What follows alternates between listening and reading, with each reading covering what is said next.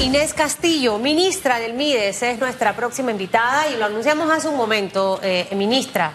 Vamos a empezar a conversar de, hablamos de educación, de cuánto en este momento nos hemos afectado y de la decisión que debe anunciarse hoy, finalmente si se extiende o no el año escolar, que a muchos esto le va a causar un impacto terrible. Pero también hablemos de los niños los menores de edad que están en estos centros de atención integral. Y que yo le preguntaba a ministra si estaban abiertos, si estaban funcionando, porque específicamente en mi caso personal conozco a muchas mamás que me...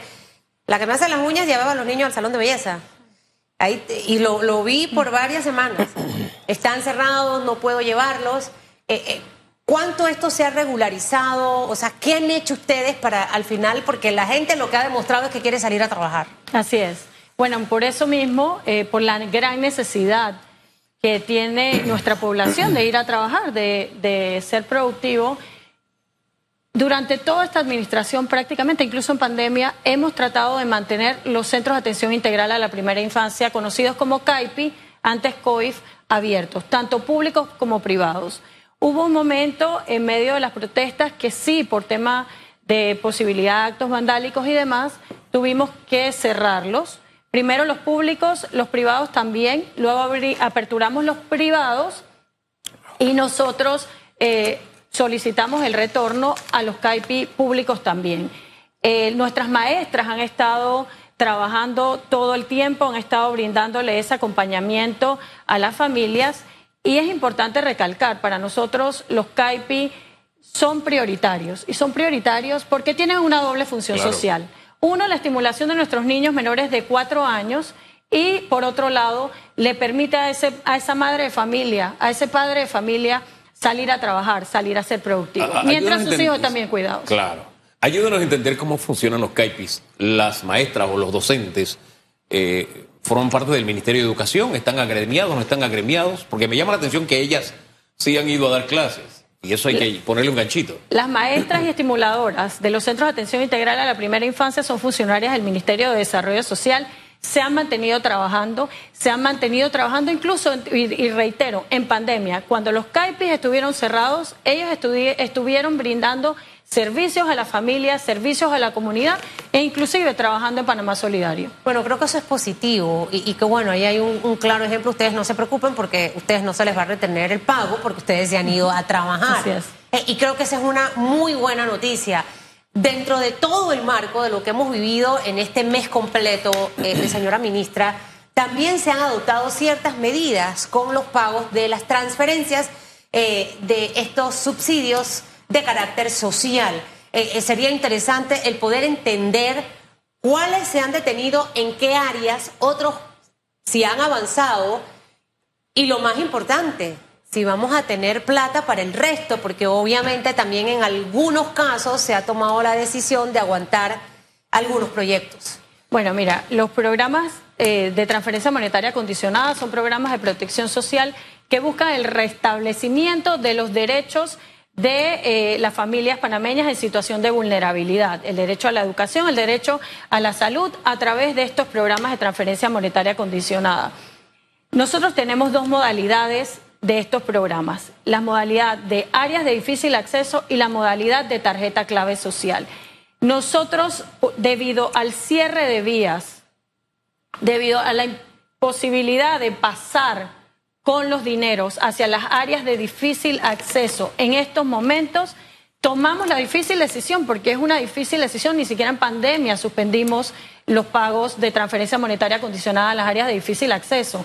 En pandemia nos, reinventamos y fuimos con las medidas de bioseguridad y logramos llegar a atender a esa familia panameña que lo necesitaba en situación de vulnerabilidad, sobre todo en las áreas comarcales.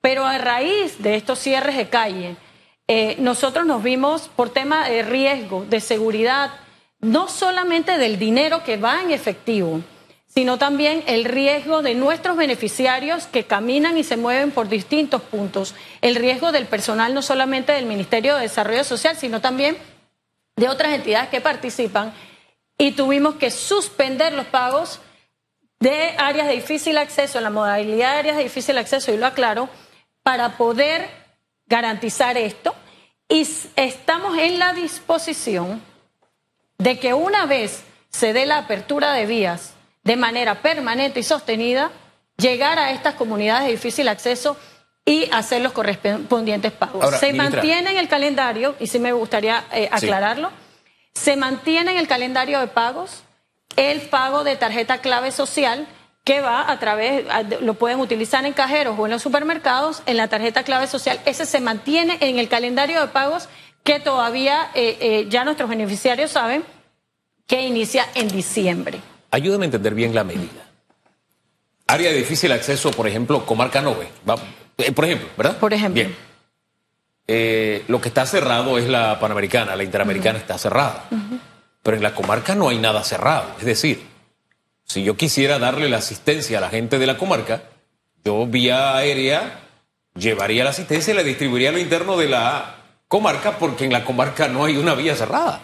¿Qué le parece? Mira, eh, y sin entrar, sin entrar en tanto tema de, de, la logística, que es muy complicada, una logística que, que al ser dinero en efectivo tiene temas de seguridad.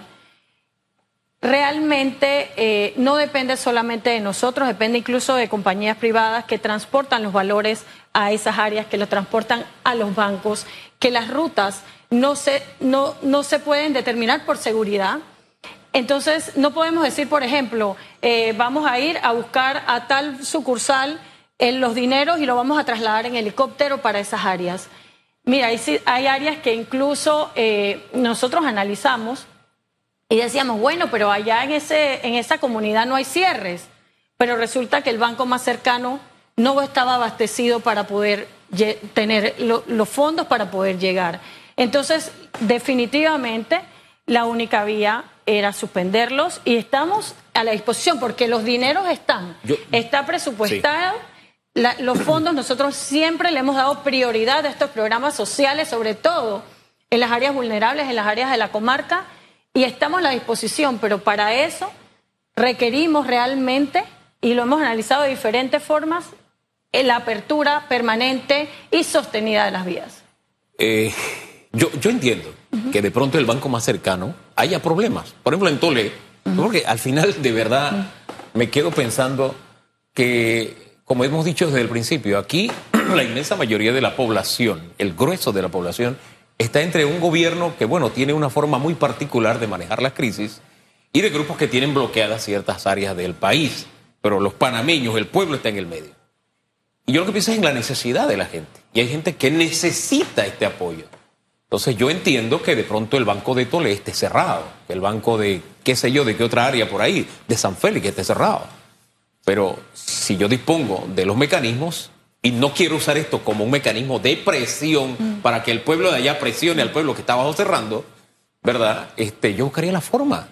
De, Porque siempre, mire, los problemas no se terminan, pero lo maravilloso es que la caja de soluciones es infinita también. Y, y me duele por aquellos que no lo van a recibir Quiero saber qué tanto ustedes de verdad pensar, porque me acaba de decir, no es que el, el banco cercano está cerrado, sí, pero hay muchos más bancos. No sé, ¿qué tanto ustedes desgranaron la situación para que fuese la medida última, la medida final, y no se piense o no se vea como que ustedes están diciendo, ustedes de ahí arriba vengan y presionen a los demás que están protestando? No, mira, la, realidad, eh, como lo mencioné, era un tema de riesgo y de seguridad del transporte de esos dineros que es en efectivo, que se realiza en efectivo, que tiene que ver con los diversos bancos y las sucursales que en muchos casos no han podido ser abastecidas.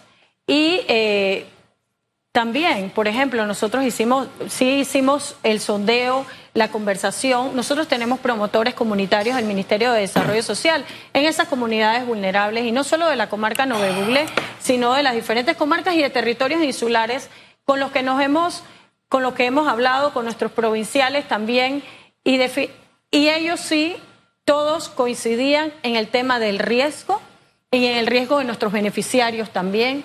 Eh, al manejar dinero efectivo también eh, era un tema delicado y por eso insistimos, estamos en toda la disposición y siempre tratando de acompañar a la población, sobre todo la población más vulnerable. Y te digo que, por ejemplo, hicimos una prueba con el corredor eh, humanitario en su momento que se hizo para Chiriquí, Bocas del Toro, y nosotros enviamos apoyo para los hogares de adultos mayores y de niñez de la provincia de Chiriquí, Bocas del Toro, y a nuestro camión logró pasar, pero no pudo regresar. Y tuvo, eh, ha, tenido por muchos días. Eh, eso puede pasar con dinero en efectivo, que es dinero público de todos los panameños y, que estaría en riesgo el estar en, la vía ante cualquier situación. Yo quisiera hacerle varias preguntas para, para tratar de entender y que la población también tenga la información clara, porque lo que pasa es que mediáticamente ahorita como están las cosas, surge mucha desinformación, mucho veneno, como digo yo, y entonces luego todo se revuelve. Hasta este momento, eh, ministra, eh, eh, ¿qué cantidad de dinero no se ha podido entregar? Son en las áreas de en los difícil acceso. En difícil acceso son 32 mil beneficiarios, aproximadamente 6 millones de balboas, 6 millones, 6 millones 500 mil balboas que eh, están destinados para estas áreas comarcales de Bocas del Toro, Chiriquí, Colón, Darién, áreas insulares, por ejemplo, de la provincia de Veragua. Es decir, que estas 32 mil personas, que más o menos serían unos 6 millones 500 mil dólares, están ubicadas específicamente en las áreas que hasta este momento se mantienen cerradas. Hablamos de Chiriquí, Bocas del Toro y Colón. Colón, eh, Darién, que también tiene temas a veces de traslado.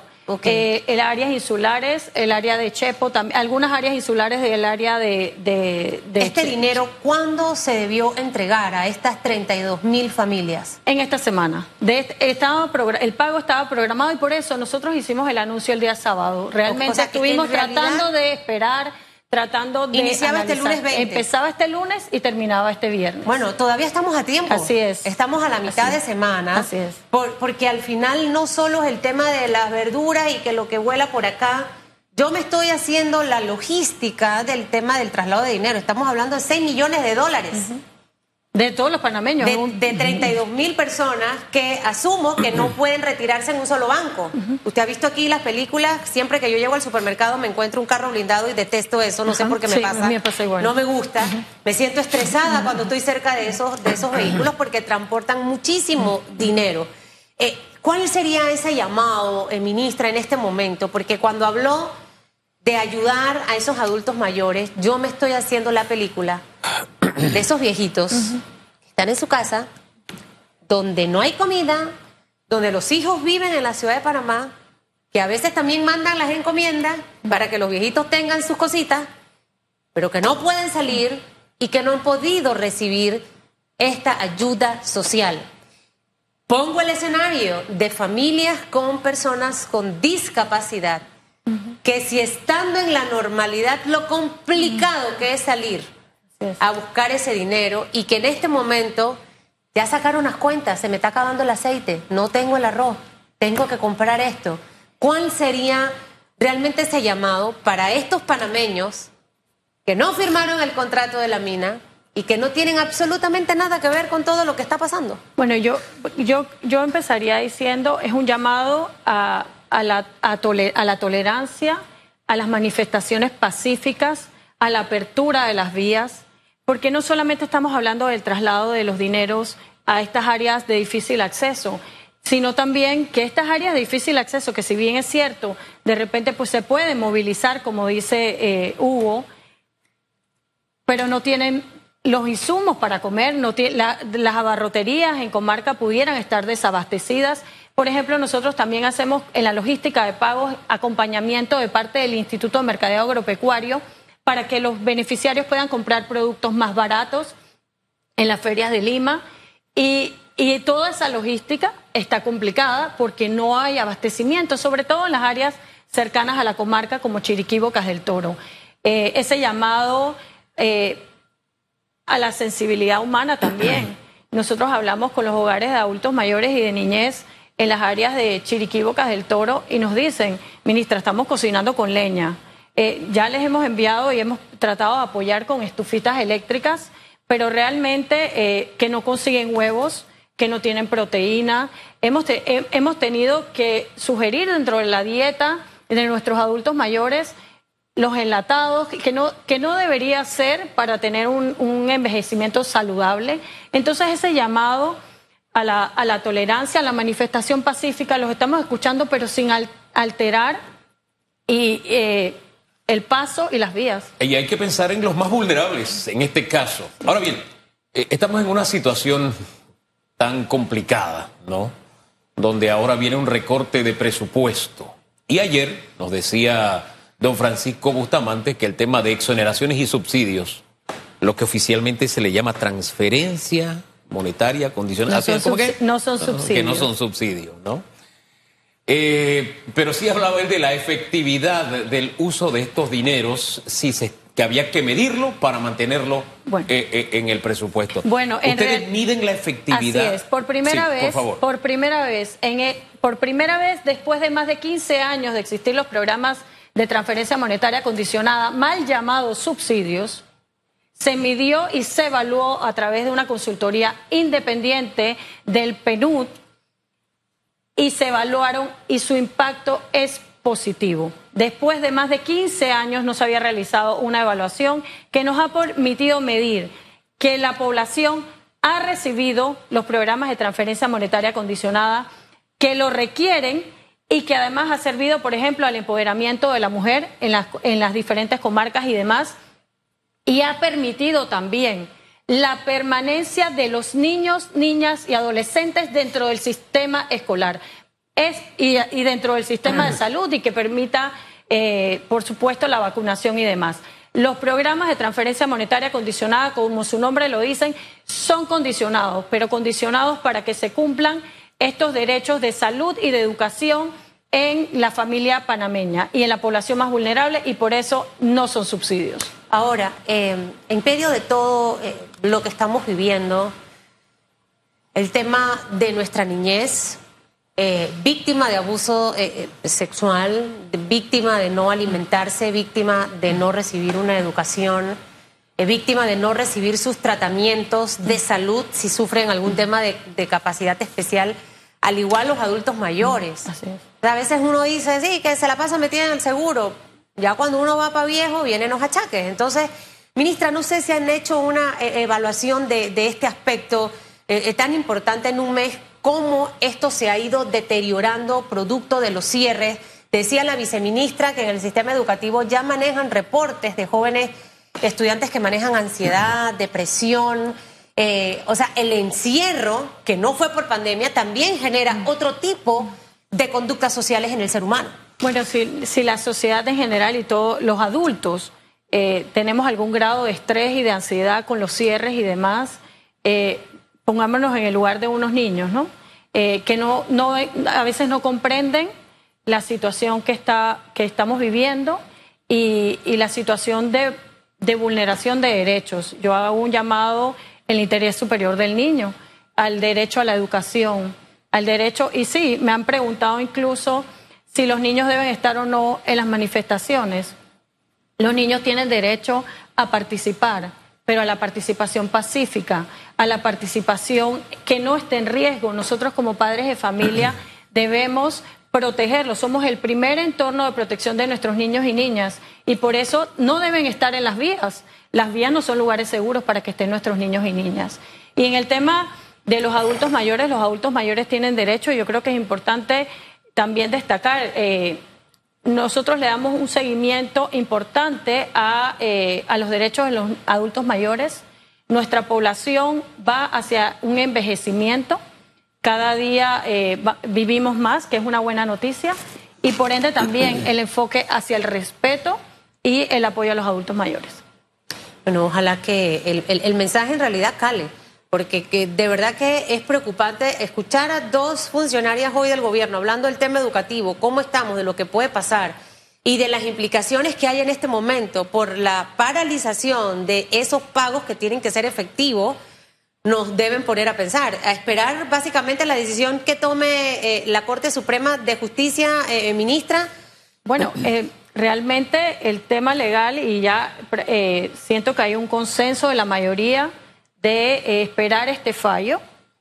Eh, por eso mismo esperemos el fallo de manera pacífica, de manera eh, con manifestaciones sí, pero de manera pacífica, sin entorpecer o sin afectar a terceros cuando estamos hablando de la situación de las, de las personas en situación de vulnerabilidad. Estamos hablando de niños que no están yendo a la escuela, estamos hablando de adultos mayores y de personas en situación de vulnerabilidad que se han visto imposibilitados de recibir sus pagos de transferencia monetaria condicionada debido al cierre de vías y además de eso, de una población en Chiriquí, Bocas del Toro, que, que definitivamente no, había, no hay proteína. A veces uno dice, bueno, no conseguimos carne ni pollo, pero hay huevo. No, y no hay huevo. No tienen gas. Es complicado y hay una situación realmente, eh, un llamado humanitario. Eh, somos todos hermanos, somos un pueblo. en, los tranques de seguro debe haber familiares de, las personas que están cerrando. Y, yo creo que ese último llamado es al final el más importante. Fíjese, fíjese, aquí cada vez que hablamos de millones y de miles y lo que se pierde, pero se ponen cifras, tratamos de, de darle rostro humano, porque al final estamos hablando de gente que está afectando a gente. O sea, hay que pensar en el prójimo, a quién estoy yo afectando con esto. Y lo digo porque no por esta protesta, sino permanentemente en el ejercicio de esta profesión, eh, siempre hemos hablado de la manera de protestar, que un cierre de días no es una protesta pacífica, pero tenemos que aceptar dos cosas. Una, que socialmente, culturalmente, porque yo escucho hasta, mis colegas cuando, transmiten, está la calle bloqueada y dice, había una manifestación pacífica, pacífica y llegó la policía. No, no era una manifestación pacífica, era un bloqueo, una manifestación es otra cosa. Pero ya eso forma parte de nuestra cultura. Entonces, hacer esa insistencia porque es una cultura que tenemos que cambiar, el cambio tiene que ser permanente y cambiar para mejor. Y las, siempre insisto en esto, las herramientas de protesta política son ad infinitum, no solamente el bloqueo de una vía. También hay que aceptar que las respuestas de los gobiernos, los primeros que llegan son los policías. Yo siempre he dicho a los policías, oye, denle el know-how a los ministros, que son los primeros que deben llegar. Y muchos ni siquiera se aparecen jamás en una protesta. Yo sé de ministros que jamás han estado en una protesta. El buen ejemplo del procurador de la administración que bajó y atendió a la gente. Cuando yo digo aquí que el presidente debió bajar el primer día y atender a la gente, me decían, tú estás loco. No, es que así debe ser en democracia, tener el contacto con la gente. Entonces, sí, hay una cultura de cierre de calle que, que se ve como normal, se ha normalizado y se dice que es pacífica, pero no lo es. Pero también por el otro están los gobiernos, no solamente este, pero hablemos de este, que si no hay un bloqueo, no hay un cierre, no va y responde. Entonces, ahí estamos con ese problema que ahora hace una crisis en un momento tan difícil como el que estamos viviendo. Bueno, como lo dice, se ha normalizado de alguna manera esa protesta eh, con cierre de calles, pero, pero bueno, ese llamado a la apertura de, vías y a la manifestación pacífica, como lo dijiste, hay otras formas de manifestarse y de hacerlas visibles. Bueno, y si estamos a tiempo, si hoy se abren las vías, probablemente empiece esa eh, entrega. Estamos listos. Estamos, o sea, que se abran las vías y usted está lista para hoy. Así es. Con esa me quedo.